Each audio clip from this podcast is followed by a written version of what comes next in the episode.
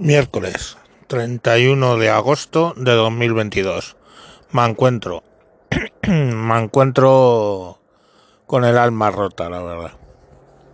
Ayer me enteré de, de que el 29, o sea, el día anterior, había fallecido una compañera eh, de trabajo, una amiga, una profesora, una mentora,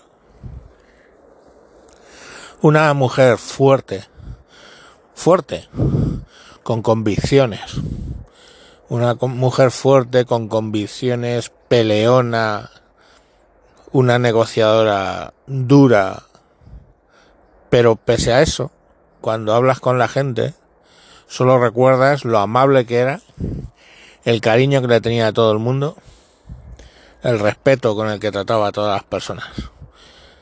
Eh, y es que el hecho de ser duro y tener convicciones y defenderlas no es óbice para, para ser desagradable o no tener empatía. Bien al contrario, un buen negociador es mejor negociador, en realidad es mejor negociador el que tiene empatía que el que no la tiene, el psicópata duro que sale como a ganar, ¿no? Y esos siempre terminan fracasando a largo plazo. Y Chus no era así, era empática y precisamente porque era capaz de ponerse en las botas de la persona que tenía enfrente, era capaz de llegar a un acuerdo. Porque esto no se trata, negociar no se trata de ganar. Negociar se trata de llegar a acuerdos. En el que, si es posible, la otra parte salve la cara y tú salgas beneficiado. Y así era, así era Chus. Y Chus era sindicalista en el sindicato en el que yo estoy afiliado y con el que colaboro. Y, y eso, la palabra sindicalista hoy por hoy os levanta todas las alarmas, ¿verdad? Y es precisamente por lo que, contra lo que peleaba Chus. Chus peleaba contra los sindicatos de clase. El sindicato donde yo estoy no es un sindicato de clase. No es un sindicato que viva de las ayudas del gobierno, sino de las cuotas de los afiliados, que por cierto, está entre la mitad y la cuarta parte de lo que cobran de cuota los sindicatos de clase. Y aún así puedes hacer labor sindical con 5 euros al mes, no con 20 o con 15 o con 10. Y el espíritu de Chus siempre era negociar entendía que lo primero era que, lógicamente, las empresas se ciñeran a la ley. Y si la ley dice 5, pues mínimo tienes que sacar 5. Y, y luego de eso, tratar de que el trabajador consiguiera lo mejor pero siempre pensando en que lo mejor para todos los trabajadores es que la empresa funcione. Ese concepto suicida que tienen los sindicatos de clase de tratar de hundir la empresa en favor de los empleados es un absurdo. Si la empresa se hunde, ya no hay empleados. Y lo poco o mucho que ganen, desaparece. Lo que tienes que luchar es porque las condiciones dentro de las posibilidades de la empresa sean lo mejores posibles. El concepto que tenía Chur del sindicalismo es el sindicalismo alemán, el de los sindicatos alemanes, sindicatos que son fuertes, que negocian y siempre tienen en mente que están en el mismo barco o que el barco es la empresa. Y ese era su concepto. Claro, eh, un sindicato que piensa así, un sindicato que no comulga con los sindicatos ideológicos de izquierdas, pues lógicamente siempre la tachaban de amarillista. Pero era curioso porque cada vez que la empresa adquiría otra empresa, donde a lo mejor en el comité de empresa la mayoría era de los sindicatos de clase, en cuanto leían los convenios, pues lo que empezaban a pedir, no, no, queremos el convenio de la empresa compradora, porque los convenios que firmaba Chus siempre eran mejores que los que firmaban los sindicatos de clase.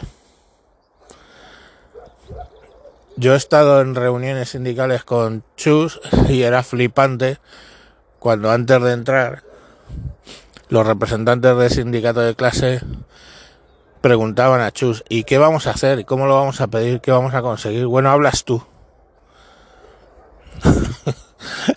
Yo quiero pensar que en sus sedes centrales esos sindicatos no se enteraban o no les contaban lo que hacían sus representantes.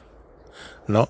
De decir, oye, Chus es dura, Chus es buena negociadora, Chus cierra tú el acuerdo. Y luego pues tenían la de vergüenza de venderlo como propio. Pero Chus no se enfadaba por eso, ya sabía lo que había hecho, nosotros sabíamos lo que había conseguido y pues para adelante, ¿no?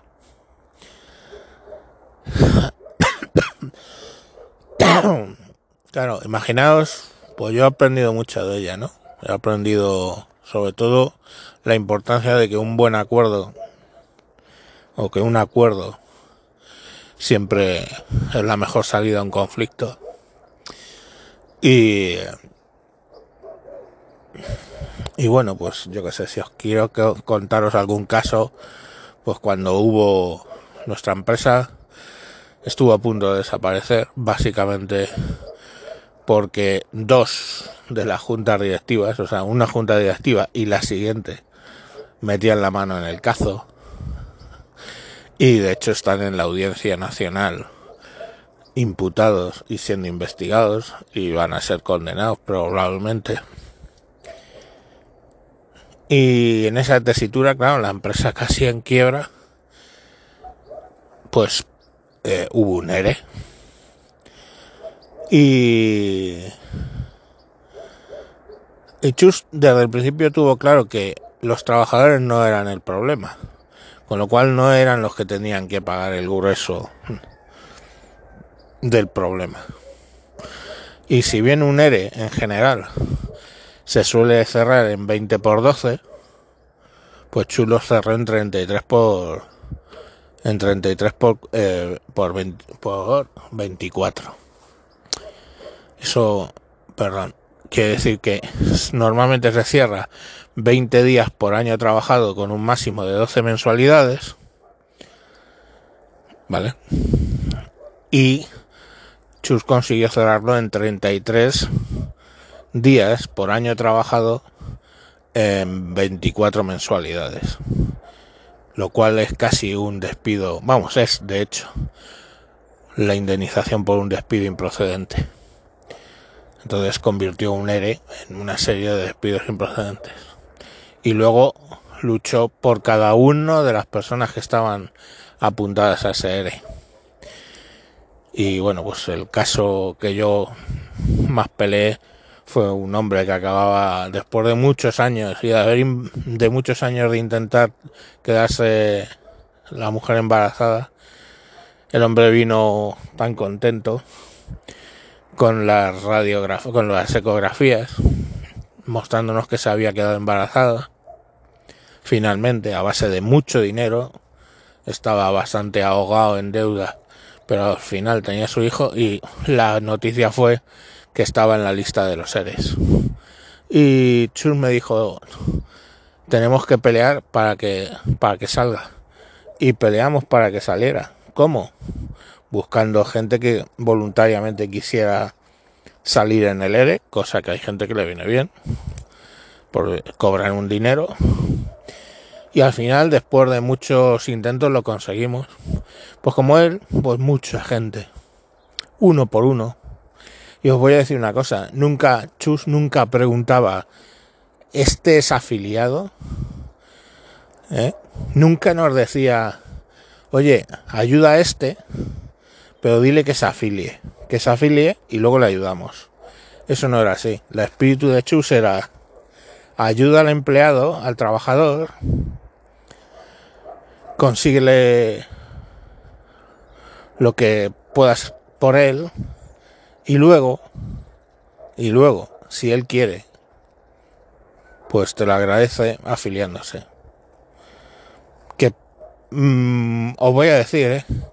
La gente viene, pide ayuda, pero luego no quiere afiliarse, muchas veces no lo hace. Pero alguno lo hacía. La gente, pues, que te quería reconocer el trabajo que habías hecho. Por, pero Chus le daba igual que decir, para Chus eran lo primero los trabajadores y luego ya pues si conseguía afiliados pues bien.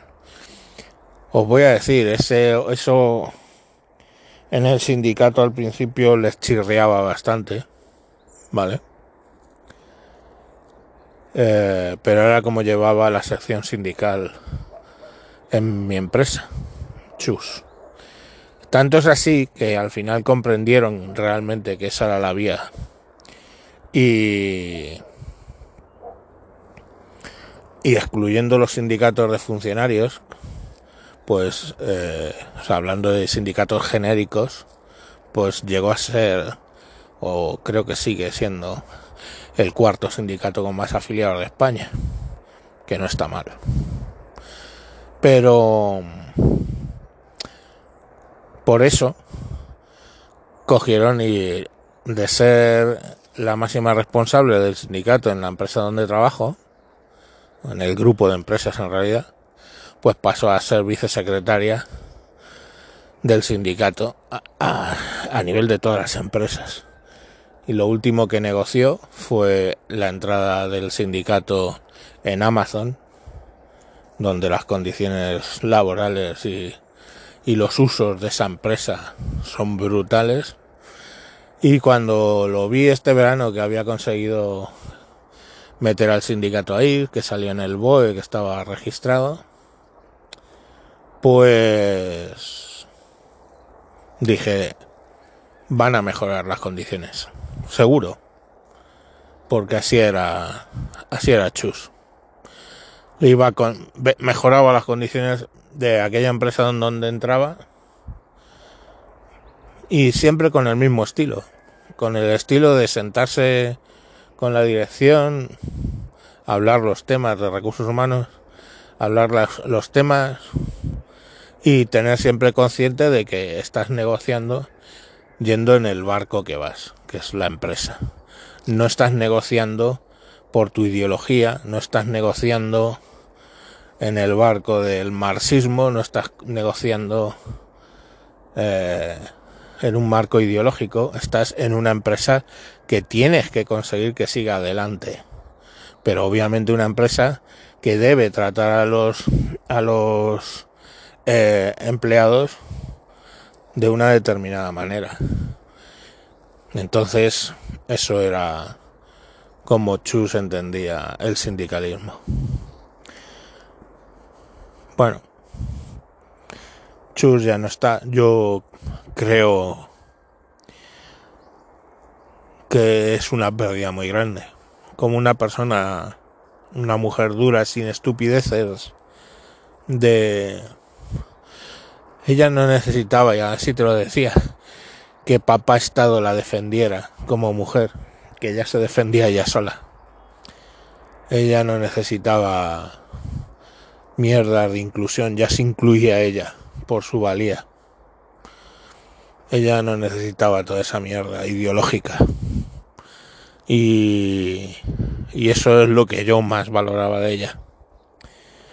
Aparte de las lecciones que me dio, tanto lecciones de vida, era ligeramente más mayor que yo, pero no mucho. Ligeras lecciones de vida en general, no solo... Perdonad, ¿eh? pero es que me cuesta un poco lecciones en todos los sentidos, ¿no? Mm. cómo sobrellevar problemas que yo le consultaba muchas veces que nada tenían que ver con, con la lucha sindical. Y estaba ella siempre ahí. En fin, no me extiendo más, era una gran mujer. El sindicalismo pierde a una persona con cabeza. Veremos si el sindicato sigue en la línea, que yo creo que sí, porque está en el espíritu de lo que es ese sindicato, pues como lo gestionaba las cosas Chus. Y nada, me acuerdo que empezó a, publicar hace unos años en Instagram fotos como si fuera una influencer, se vestía y te decía los modelos que llevaba y todo ese tema. Ese era su hobby. Y yo y la verdad es que al principio chocó un poco el tema, nos, nos, quedamos un poco diciendo, pero ¿y esto? Pero eso no era más que significativamente las ganas de vivir y que ella tenía. Las ganas que, que se extinguieron antes de ayer por el puto cáncer. Sigamos invirtiendo en mierda en vez de en la lucha contra el cáncer pero bueno. En fin, os dejo. Venga. Que descanses en paz, chus, y, y te llevo en el corazón o en lo que me queda de ello.